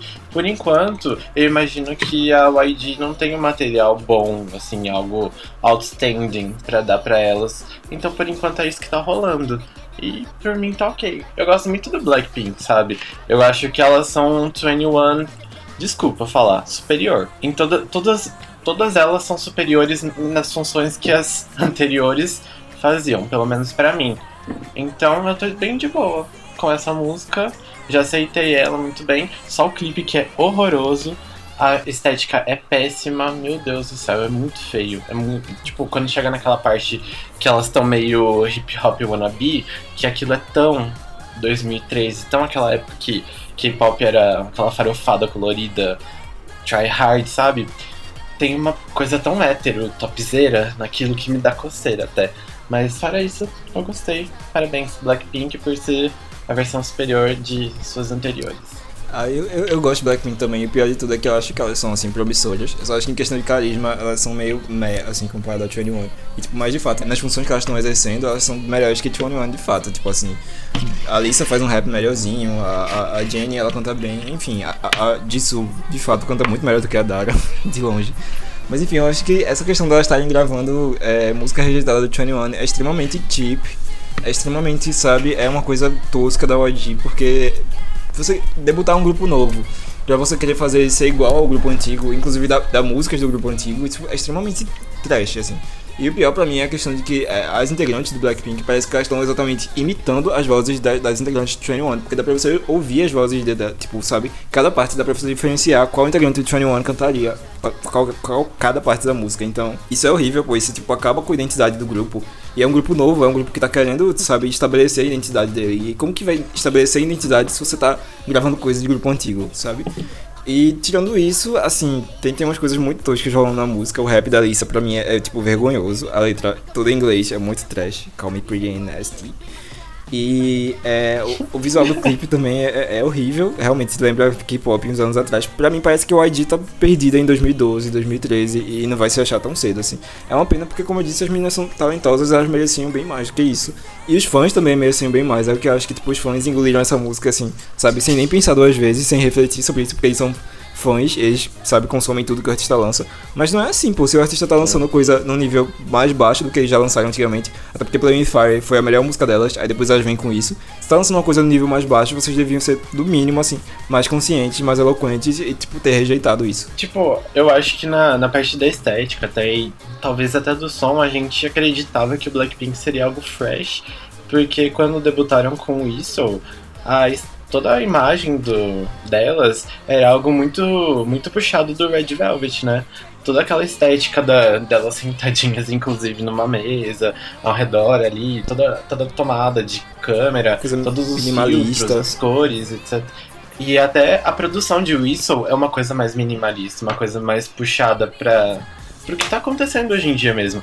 Aí, como provavelmente Bombaya fez um super sucesso por ser uma farofada quase nostálgica, né? Quase tipo lembrando 21 e K-pop há uns anos atrás, elas começaram a investir mais nessa nesse tipo de produção mais pesadinha no sintetizador que é uma coisa quase big house, sabe? Uma coisa quase música eletrônica de, de baladinha, topzera mesmo. De Tomorrowland. De, de Tomorrowland. Com ainda, claro, a pegada do K-pop, que é misturando aquela coisa swag e ao mesmo tempo fofa.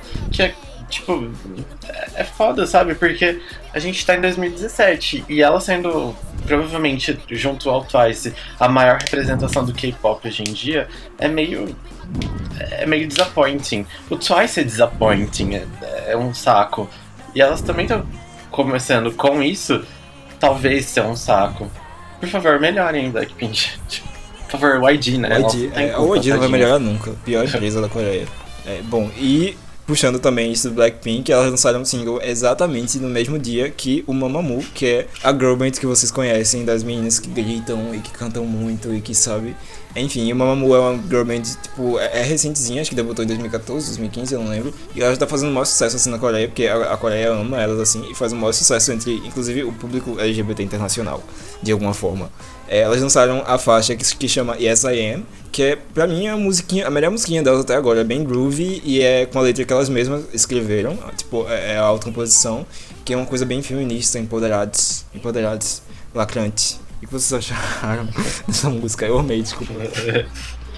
Ah, eu amei, eu adoro Mamamoo. É um hino, é tudo a salvação do K-pop. Hansa tem uma bunda enorme, uma Nossa. raba. Eu sou uma Ai, mocinha. gente, eu não me conformo. Pera, deixa eu protestar. Não, deixa eu terminar. assumindo Posso terminar? aqui Que Mamamoo é o futuro do K-pop, aí fala mal de cama. Ah, não. Ah, não. Ai, amiga. Nesse podcast, não. Amiga, Nesse quando chegar tu- podcast, não. Enfim, voltando ao Mamamoo.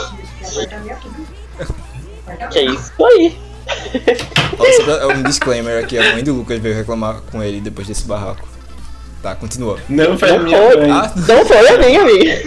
A minha, inclusive, gente, a minha família foi jantar fora e me deixou em casa. Por causa da gravação. Foram comer sushi, me deixaram em casa e me convidaram. Mas voltando ao Não Mamamoo. vão trazer sushi É o que interessa. Não vão trazer porque eu sou vegetariana. Enfim. Ah, gente, ah, tá certo que, tipo, Mamamoo não é uma banda, assim, maravilhosa, que, tipo, ah, internacionalmente, eu não acho que ela tenha, tipo, uma certa... Não sei como é que... Não, me fugiu a palavra, mas, tipo, ela não tem tanto reconhecimento internacional. hype. tipo, É, tipo, mas já na Coreia, Blackpink elas tem, são elas muito- não tem nem metade, assim. é, e tipo, elas são muito amadas na Coreia. Tipo, até ali o Tomás mandou, o Tomás que é meu namorado, mandou um textinho comparando Black, uh, Blackpink, não, Mamamoo com Ed Sheeran. Que as músicas eram sempre as mesmas e as pessoas engoliam. Por, e, eles, e elas eram feias, que nem ele, mas as músicas eram boas e as pessoas engoliam. Era o Ed Sheeran da Coreia. Mas eu entendo que elas são cafonas, uh, entendo que, tipo, elas já problematizaram algumas vezes com a questão do blackface e tal. Mas eu gosto delas. E como eu já expliquei pro pessoal, pros guris, já expliquei várias vezes, o que, o que me ganha nelas são os stages. Não sei se vocês acompanharam os, esse comeback dela. Os stages dela são muito legal. Aí é, é- eu sempre achei Mamamoo um grupo meio breguinha, assim, sabe? Tipo, é, tanto na questão estética quanto na questão de- das músicas. Músicas são, eram extremamente bregas, eu não curtia de jeito nenhum. Elas tinham um alcance vocal muito incrível, mas que adianta ter alcance vocal se você não lança músicas boas o suficiente. Mas essa música eu gostei muito, é tipo um groovezinho incrível, assim. É, o refrão é viciante, as, as partes combinam. Eu, eu dou muito valor também à questão de que elas é, comporam a letra, que a letra tipo, é muito boa.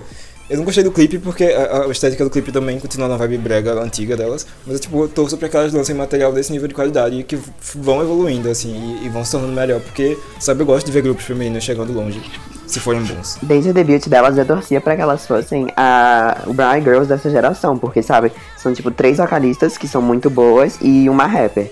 Tipo, a rapper não é tão boa quanto a Mirio. Na verdade, ela é péssima, eu odeio ela. Mas, assim, sabe, tipo, eu realmente torcia pra que elas dessem certo, mas eu não consigo gostar de nada delas. Tipo, quando eu vi a música pela primeira vez, eu até gostei, assim, mas sabe, ouvindo de novo, tipo, é uma música muito qualquer, tipo, é melhor do que o que elas lançaram ano passado ano retrasado? Talvez, mas isso não significa nada, sabe, eu queria algo, tipo, muito melhor vindo delas, tipo, uma Piano Man, ou um, eu esqueci até o nome da primeira música delas, Mr. Beagles, sabe, porque são, essas músicas são realmente muito boas, e eu via, tipo, algo nelas, assim, pra irem além, só que aí, tipo, elas se tornaram esse projeto de serem, tipo, a Jennifer Lawrence da Coreia, sabe? Tipo, eu sou relatable, eu faço as coisas que nem você, eu sou muito engraçada. E tiver um grupo composto só de Jennifer Lawrence e querendo, sabe, ter toda aquela personalidadezinha, assim, de ser pessoas normais, de serem engraçadonas. E eu detesto isso. E. E aí é isso. Eu cheguei até a ouvir um mini álbum e tem uma música lá que é, tipo, é muito boa, muito boa, finally. Podem ouvir essa música que tem o meu selo de aprovação. Bom, e se Mamamoo não salvou o K-pop, quem salvou o K-pop com o último comeback foi Nine Muses. Vocês conhecem esse grupo incrível que debutou em 2010 e que só tomou no cu até agora, mas enfim, continua firme e forte, que não tem mais nove integrantes, como o nome indica, agora só tem quatro integrantes, cinco na verdade, mas uma não tá nesse comeback. Elas lançaram o, sei lá, milésimo mini álbum delas, que é o Muses Diary Part 2, e é, lançaram a title track que chama Remember, que é uma música que começa mais lentinha, mas desemboca pra uma música eletrônica meio dark, meio sultry, bem classuda, assim. Eu amei, é um comeback incrível, veio com um clipe incrível. Pra mim salvou o K-pop esse ano. Com certeza. É incrível como Nine Muses nunca decepciona ah, musicalmente. Tipo, tirando Sleepless Night, que é uma bosta, mas a gente desconto na fanbase. Mas de resto, elas só lançam hinos, hinos, hinos, hinos. Sobre o mini álbum eu ainda não escutei, mas irei escutar e vou passar a review no meu Twitter. Como sempre. Quem quiser acompanhar, é só seguir. É, aí eu fiquei extremamente satisfeito e feliz com o comeback do Nine Muses, porque eu amo elas desde o começo. Elas estão servindo pra gente sempre faixas maravilhosas, singles maravilhosos, que estão sempre flopando, não fazendo sucesso devido. Consigo entender as razões. A Coreia, além de ser um país misógino pra porra, nunca levou elas a sério. Tem toda aquela questão do, delas terem sido perseguidas por fãs de Girl Generation, por, ter- por terem sido um girl group de nove membros. E também porque o pop delas não é pelos charts. Mas o pop delas é algo ma- realmente que tipo, tem uma sonoridade até mais indisuda. Geralmente ele é produzido pelo Sweet Tune, né? Que tipo pegava provavelmente as melhores demos dele e tacava pra elas, assim. Eu fiquei extremamente satisfeito com esse comeback porque elas vieram com algo super maduro, uma música que é super atual e super bacana. Ai, pera. Elas vieram com uma música que que é a vinha dita, tá? Elas vieram com uma parte que é. Arr! Elas vieram com uma música que é super atual e tem uma progressão maravilhosa, um instrumental muito bem produzido.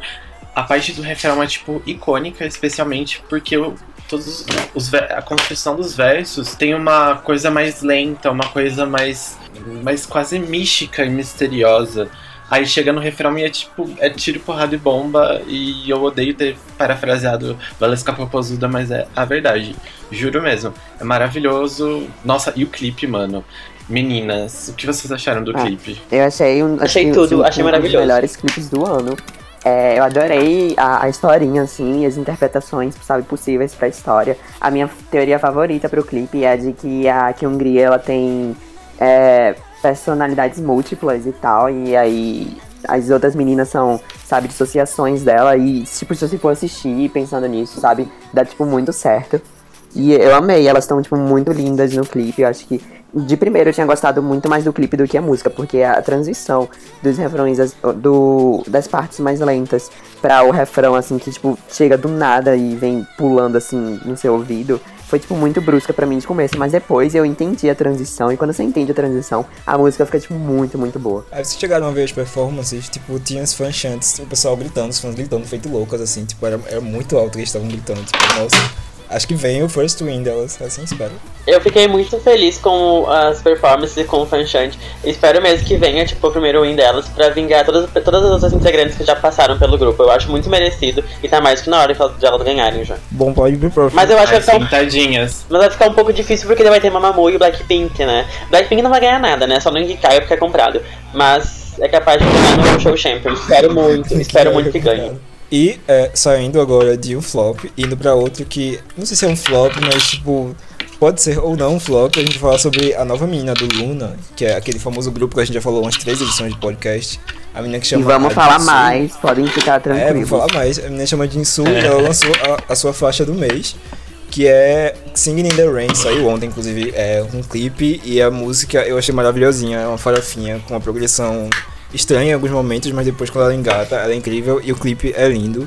E eu não sei se esse é o famoso clipe que Caíno vai dizer que é o clipe do É ano, sim, é sim, é o clipe do ano, é. sim, e mas é tenho bonito, a estética é dito. maravilhosa. Ai, Olha, Jin Soul, eu tava assim, sabe, super é, na expectativa por ela, porque é dando um, um backstory, uma backstory aqui. Ela apareceu pela primeira vez, assim, numa imagem que saiu na época que a Vivi tava gravando o solo dela. A Vivi, ela lançou o solo dela em abril. E aí, é, a Jin Soul, ela tava, assim, com rumores de que ela ia ser a próxima membro, só que aí veio a Kim Lip. Então, tipo, todo mundo ficou perguntando, onde tá a Jin Soul? E aí, ela finalmente apareceu. E, nossa, eu fiquei, assim, eu tinha falado, inclusive, que a música ia vir, assim, numa pegada, assim, sabe, mais hip hop, rap, e eu tava, tipo, super certo. E eu tô super orgulhoso de estar certo, porque é muito bom estar certo. E, e é, é isso, tipo, a música é, é muito boa, e eu não sei se vocês chegaram a ouvir, mas tem um dueto da Jin Soul com a Kim Lip, chamado Love Letter, que também é muito bom. Sim. Muito bom mesmo. As duas faixas são muito boas. Realmente. O, nesse, nesse conceito Ai, que gente, o Luna não tá, o. Luna tá crescendo muito e eu tô esperando ainda mais a próxima membro, porque vai fechar esse negócio do conceito de cores. Eu não sei se o Unity vai ter só essas três meninas, mas se for, sabe, tipo, já vai ser sensacional. Só por causa da e da Jin Soul já vai ser sensacional. Sobre Luna, nossa, tipo, eu tô amando Eu ver a, a evolução delas, tipo, ao longo de- desses 12 meses. com os lançamentos das integrantes. Eu amo como, tipo, começou. Desculpa, Caíno, mas começou bem morno pra mim. Eu não gostei dos primeiros releases. Eu achei, tipo, sabe. Alguns clipes são incríveis, são bem feitos. Mas as músicas ainda não me pegaram. Aí quando veio, tipo, Kim Lip, eu comecei a amar. E eu tô amando essa progressão de como o grupo tá, tipo, indo pra músicas, inclusive, melhores do que estavam antes. E com músicas que são mais K-pop mainstream, assim. Essa, essa última, assim, In The Rain, é bem K-pop mainstream se fosse um lançamento de uma cantora grande, assim, de uma, uma Chungá da vida, que agora tá grande, ia ser um hit. Daí é, é bom ver elas evoluindo, é bom ver como as integrantes são talentosas. Assim, se as duas integrantes forem no nível de talento das que saíram até agora, vai ser um grupo tipo monstro. Mas outra coisa, tipo, até o grupo debutar, eu não sei se ainda vai estar tá na, na moda essa coisa de grupo com 12 integrantes, com, com muitos integrantes por aí. Então eu tenho medo, um pouco de medo do Luna flopar, mas eu espero que dê tudo certo. Eu acho que não vai flopar, até porque. Debuta no eu acho que não flopa, até porque vai ter um programa. Eu não sei se vocês viram que vai ter um programa na Mnet, um programa sobre, tipo, que vai ser não sei quantas gurias, mas não sei, 200 gurias que vai ser tipo uma escola de idol, de girl group, tá pra lançar o, esse reality deles. Então até, até elas lançarem vai ter pra. Uh, não sei como é que diz a frase. Vai, vai ter, um ter hype, bastante é. chão. Então, é, sobre esse negócio assim de flopar, eu acho que a empresa não tá muito preocupada com isso. Eu digo isso por quê? Porque a Blockberry Creative, que é a empresa por trás delas e tal, é, elas são tipo, são subsidiárias da Polaris, né, que é a empresa do Ladies Code, e tipo, todos eles estão ligados com uma da com não lembro o nome da empresa agora, mas é, tipo, é uma das maiores empresas de fornecimento de armamento bélico da Coreia. Então, tipo, eles são Nossa. muito ricos. E a Coreia, ela tem, tipo, uma lei de que você não pode, tipo, é, guardar muito lucro, assim, tal. Então, eles estão fazendo isso só porque eles não têm mais onde investir, sabe? Eles estão investindo em idols, porque, assim, nada melhor, né, do que você produzir 12 meninas, assim, só para as pessoas ficarem, assim, felizinhas. Porque, tipo, é sério, o, acho que, tipo, todo, de todos os clipes que eles lançaram até agora, Que incrível. todo o material que foi, tipo, lançado tudo até agora, isso é tipo, isso é troco pra eles, sabe? Chegaram e falaram assim: "Ah, toma aqui esse cheque de 2 bilhões e vai lá buscar umas meninas pra você poder pra elas dançarem e cantarem". Então eles Tem que eles deixar bem explicado. com isso. Tanto que tipo, eles estão lançando assim, eles lançam o é, um álbum todo mês e tipo, é uma produção de um CD físico, ó, é, é, tipo, é caro, ainda mais com todo o material de, de chute que tem e toda, todo o cuidado que eles têm assim tal. Aí por isso que eu acho que eles não estão assim muito preocupados com isso. Tanto que o Luna tá crescendo tanto que, tipo, a Kim Lip ela conseguiu 100 mil visualizações em 24 horas e a Jin Soul já conseguiu em, em 12 horas. E ela tá caminhando agora pra chegar em 200 mil. Tipo, isso é pouco se você for pensar nos outros grupos, mas pro Luna é um avanço muito grande, sabe? Porque antes tinha campanha pra vídeo chegar em 100 mil visualizações. Porque aí eles faziam, tipo, lançavam vídeos extras e tal, tipo, dance practice, essas coisas. E aí é bom essas coisas estarem acontecendo assim. Porque acho que eh, eles estão indo num caminho bom de, assim, traçando a fama, assim, delas e tal. Principalmente individual, porque com esse negócio dos solos. Ô, Caíno, e essa questão agora que o, o até o Michel comentou ontem no grupo, que tipo, agora são 50 meninas tentando disputar pelas vagas. Ah, então, eu, eu não ligo muito pra isso. Porque, assim, é, é, tem um, um, um negócio que eles lançam vídeos, assim. Sempre que tem o, o solo de uma menina, eles lançam, tipo, entre 10 a 15 vídeos, assim, de mais ou menos 50 segundos cada, mostrando, tipo, questão de produção, de tudo, assim, que envolve os bastidores do, do solo, assim. Aí eles chamam de Luna TV. E aí é no, no último Luna TV, no, que foi na verdade uma prequel e tal, aí eles mostraram, tipo, um monte de menina borrada. E aí eles chegaram e falaram que, tipo, tem 50 meninas que estão treinando arduamente pra poderem debutar no, no Luna. E isso, tipo, isso as pessoas já sabiam disso, tipo, quem. Pelo menos quem tá acompanhando assim desde o começo, porque eles sempre falaram que, tipo, tinha um processo seletivo, assim, tipo, eles treinavam as meninas pra elas poderem, tipo, é, serem escolhidas, sabe? Tipo, uma por mês. E aí elas estão sendo escolhidas agora, uma por mês. Então, tipo, tem muita menina, mas eu não acho que elas vão, tipo, sobrar, assim, e tal.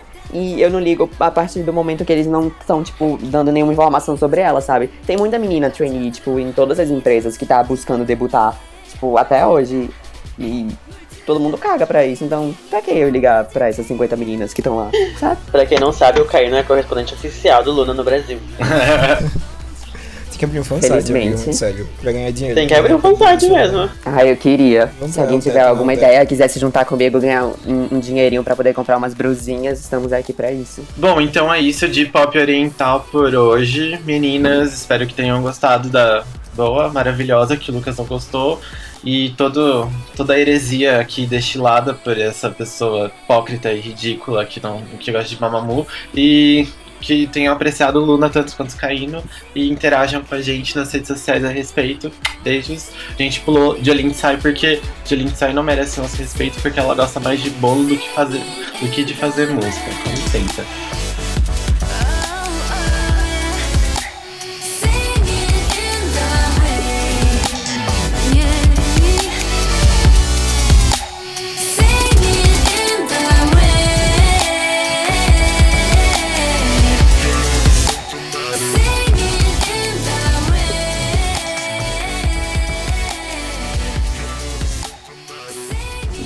Bom, e agora a gente vai pra aquele momento em que a gente vai dizer pra vocês, vai contar pra vocês o que foi o teto e o que não foi o teto essa semana. De fato, foi um teto essa semana pelas gravações do clipe de Na Sua Cara do Major Laser com o Pablo Vittar e com a Anitta, que tá, só pelas fotos tá sensacional. Tipo, muito ansioso pra esse clipe e pra esse pisão que vai ser. A gente visual tá bem. Tá bem Kodakumi, Shake It. Pegaram do clipe a- a- arábico da Kodakumi. E eu acho que tá- as imagens que, que, que postaram tão lindas são problemáticas, não sei, tem uma questão problemática de estarem se apropriando dessa coisa árabe e tal. Eu não sei até que ponto vocês vão reclamar disso. Mas enfim, pra mim tá lindo e vai ser um clipe incrível, eu amo a música. E tem gente daqui que não gosta da música, mas assim. Tipo, por exemplo, Matheus. Mas. Pelo menos finge, caralho. Vai ser o hit. Ai, gente, tipo, eu sei que a única instituição que realmente funciona no Brasil é a Anitta, mas Major Laser pra mim não dá. Não dá, não dá. Ah, então, e quanto à problematização, eh, tem um- uma coisa que, tipo, eu acho que a gente conviveu tanto na- nos anos 90, né? Com El Chan e outras, outras 2000 coisas, assim, Clone. nos, o clone, novelas da, da Glória Pérez, né? Tipo, pegando todo, representando toda a Índia com pe- pessoas e atores brancos, enfim. Que tipo, eu vi as, as fotos e tal, ela, eles na Arábia, né? Essa coisa, deserto, pá, com um véu, e eu fiquei, hum, ok. Eu, eu não consigo, parece que tipo, se o artista é brasileiro, ele tem um passe livre pra fazer esse tipo de coisa. Na minha cabeça, eu sei que não é, é lógico. Tô tentando até racionalizar, mas tipo, a princípio assim, bati o olho e fiquei, ah, que legal, bacana. Arábia, Zai, o clone, Inshallah, sabe? Ai, não, amiga, não problematiza, calma. Deixa o clipe sair É, primeiro não, pra depois não começar a vamos, xingar. é, então, vamos não problematizar. Acho que a única problematização. Vamos problematizar só Major Laser. A única problematização que deve ter para as fotos que saíram é, obviamente, da lordose de Pablo Vittar, porque aquela posição é simplesmente não é humana. Humanamente impossível. amo o Pablo Vittar, viu? Desculpa, Caíno, falar muito mal dele aqui nesse, nesse podcast, mas eu amo. A gente nada contra Pablo Vittar, até tenho, sabe, amigos que são. Apenas mas... contra o padding dele. Amém. Próxima coisa que Rainha é o teto é o relançamento do Super Nintendo, que vai, vai ganhar agora uma versão mini. A Nintendo lançar uma versão mini com 21 jogos, se eu não me engano, na memória dele, com entrada HDMI e que vai custar 80 dólares. E é porque a Nintendo ela quer fazer um caça-níquel, ela quer o seu dinheiro, ela quer a nostalgia, ela quer que você compre isso pela nostalgia. Mas eu não me importo, porque o Super Nintendo é o melhor console de videogame, tipo, mais nostálgico e mais clássico, de fato, pra mim. É o teto. Nossa, e tipo, os jogos que acompanham. Tem Final Fantasy 3 nessa merda. Que caça-níquel maravilhoso. Tem Donkey Kong que eu amo também. Só tem o primeiro, mas eu amo o primeiro mesmo assim. E aí tem, nossa, eu Street Fighter, tem essa- só os clássicos, pô, essa Super Mario, e eu, eu amei, assim, maravilhoso, assim. Apesar de que vai custar o olho da cara se chegar aqui no Brasil, né, 80 dólares, e tipo, chegando aqui deve dar uns Essa, 350, tipo, essa parte 400 do por aí. teto eu não tenho mais nada pra poder comentar mesmo. 80 dólares, daí vira 800 reais. Ai, gente, agora que eu me liguei o que, que era o Super Nintendo. Amei, eu não tinha me ligado antes. Inclusive, eu tava procurando pra comprar um Super Nintendo esses tempos e, tipo, tava na base de 400, 600 reais. E só as fitas, cada uma separada, tipo, é 100 reais. Eu achei um absurdo. Do tempo, quando eu, Nossa, aluga... Maria. quando eu alugava, era 4 reais o aluguel da, da fita. Mas, muito feliz, sim. Esse pessoal que tá vendendo, ele tá, eles estão mais mercenários que a própria Nintendo, assim, né? Vale mais a pena comprar da Nintendo, Né? esse novo. Outra coisa que é o teto essa semana foi fã invadindo o show de Simone e Simaria. E aí ele derrubou a Simaria e ele foi socado pela Simone. Então a Simone é o teto, mas o fã delas não é o teto. Inclusive, ele deixou o raparigo, segundo ela, arranhou ela, deixou as unhas nela. o raparigo. Enfim, é- eu achei o máximo porque é uma expressão artística, performática incrível de girl power no próprio palco, ao vivo. Isso foi incrível. Não sei se vo- eu não sei se vocês viram o vídeo, a reação da Simone é maravilhosa, tipo, ela olha assim e já taca o cara. Cara de braba, ela é maravilhosa. Foi muito automático. É, A Simone, se a gente for parar pra botar só teto, só vai dar a Simone no teto. Deus aquele, daquela questão dela no, no programa do Serginho lá, no. Não sei como é que é o nome do programa. no Que ela Horas. perguntou como é que faz. No Altas Horas, como é que fazia pra dar o, A a, roda. a roda traseira sem doer. Simone Deusa.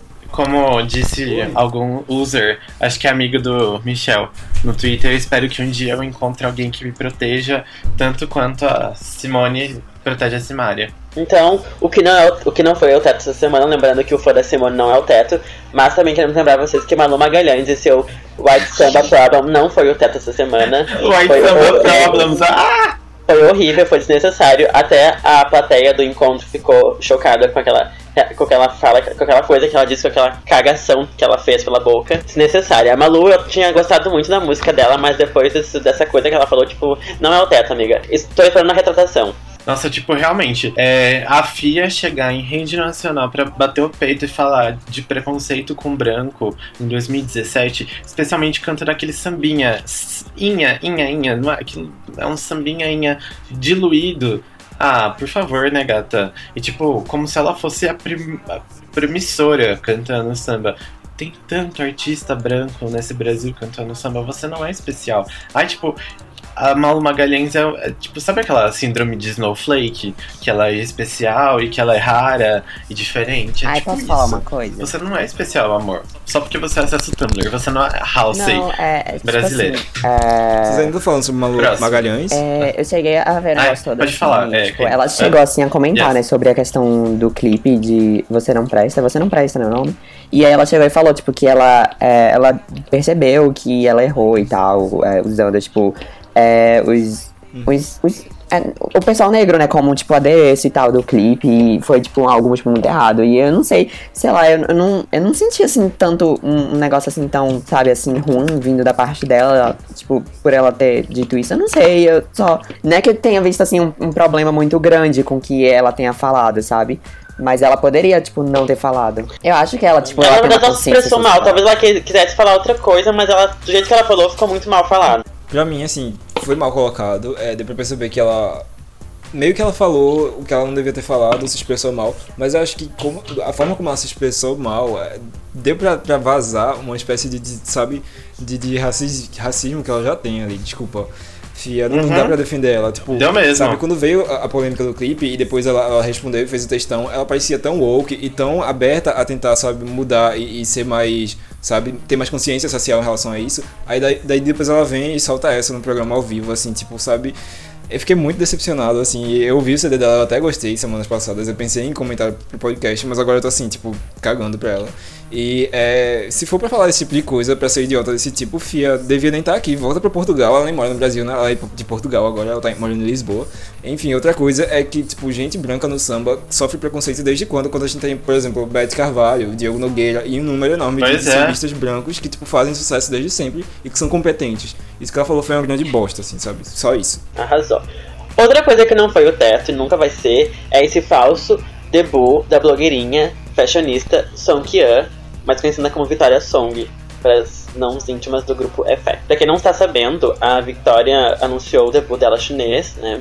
Já que a SM não dá nada pra ela, além de drama e drama e drama. Ela se mandou pra China e é lá que ela vai debutar. Ela prometeu, prometeu, lançou uns teasers essa semana, disse que ia derrubar a carreira da Faye, disse que ia fazer acontecer na China e até agora nada. Então, não é o teto, não é legal. Obviamente, Vitória, por favor, se no retrate geral, com os fãs. O conceito de um solo da Vitória não é o teto, porque Matheus até é o tremeu teto ali que quando você falou teto solo é da um solo da Crystal. Crystal, que não chegou até agora, que eu espero ficar no meu coração. Ai, a Victoria. Mas o que que aconteceu? A gente sabe o que aconteceu pra, tipo, ela ter anunciado os negócios e não ter saído nada? Mas nem ela mesma sabe o que aconteceu, quem dirá nós?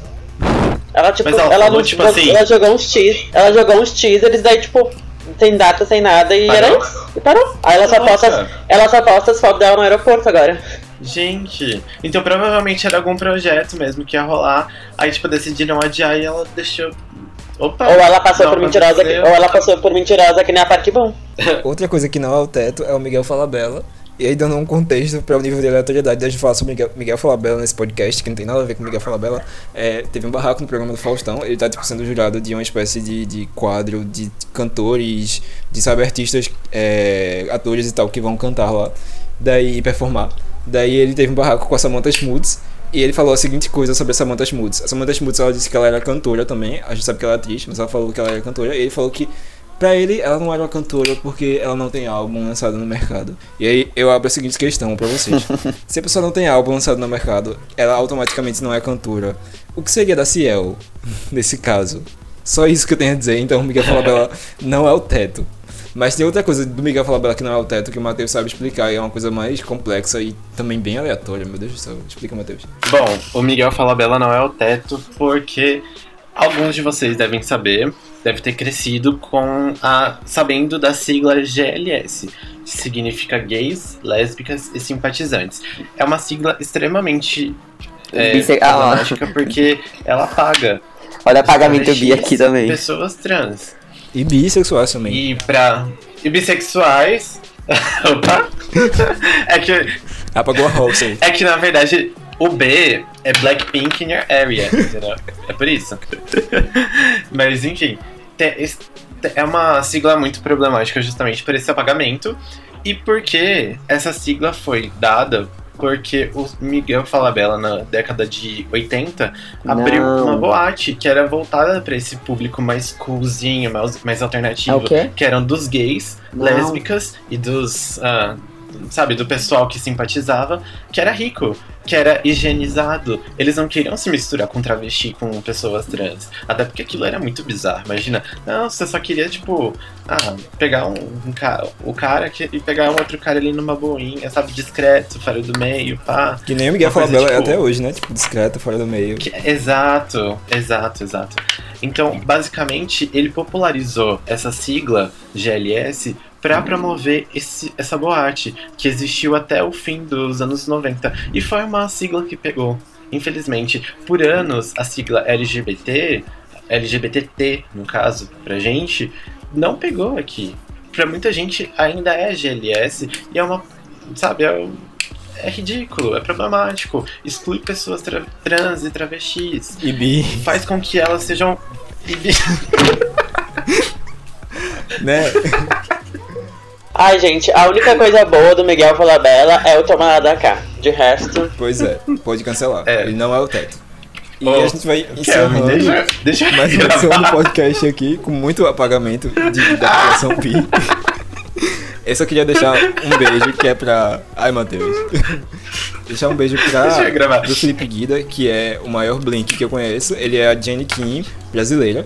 Um beijo também pro Gilson e pro Esdras, que tipo estão me dando apoio nesse podcast. São pessoas incríveis. E é isso aí. E ouçam as playlists que a gente vai lançar em breve. Ouçam o podcast, compartilhem nas redes sociais e tornem a gente subcelebridades incríveis. ah, só a gente só pedindo um, um pedido de desculpa pra vocês pelo atraso do nosso podcast. Não foi a intenção, houve alguns problemas técnicos, ah, alguns problemas comigo, Lucas Urubatã, arroba Gwen Stefani. Fodida. Mas já foram, já foram resolvidos graças à, à tecnologia da Boa em Camo. Então, muito obrigada por estarem apoiando a gente ainda e estarem escutando, nossos fãs. Muito beijo a todos vocês. Sintam-se amados e abraçados. E continuem nos dando amor e suporte. Beijo.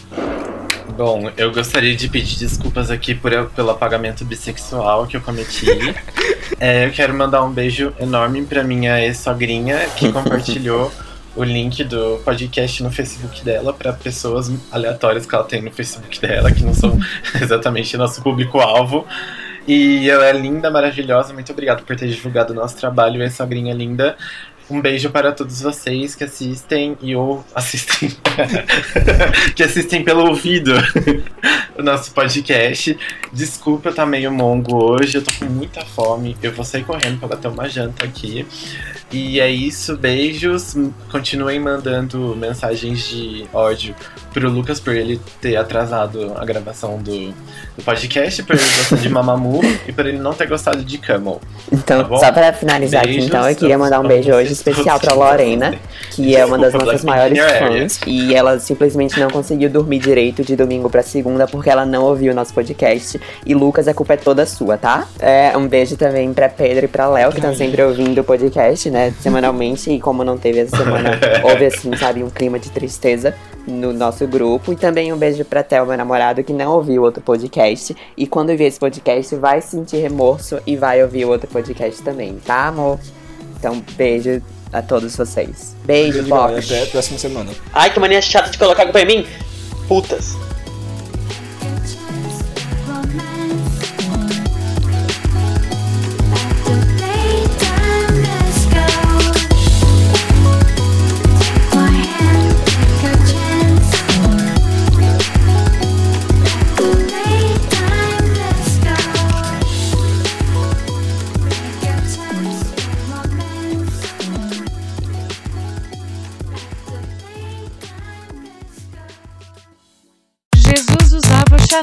Jesus usava Chanel. Jesus wore Chanel. Jesus usava Chanel.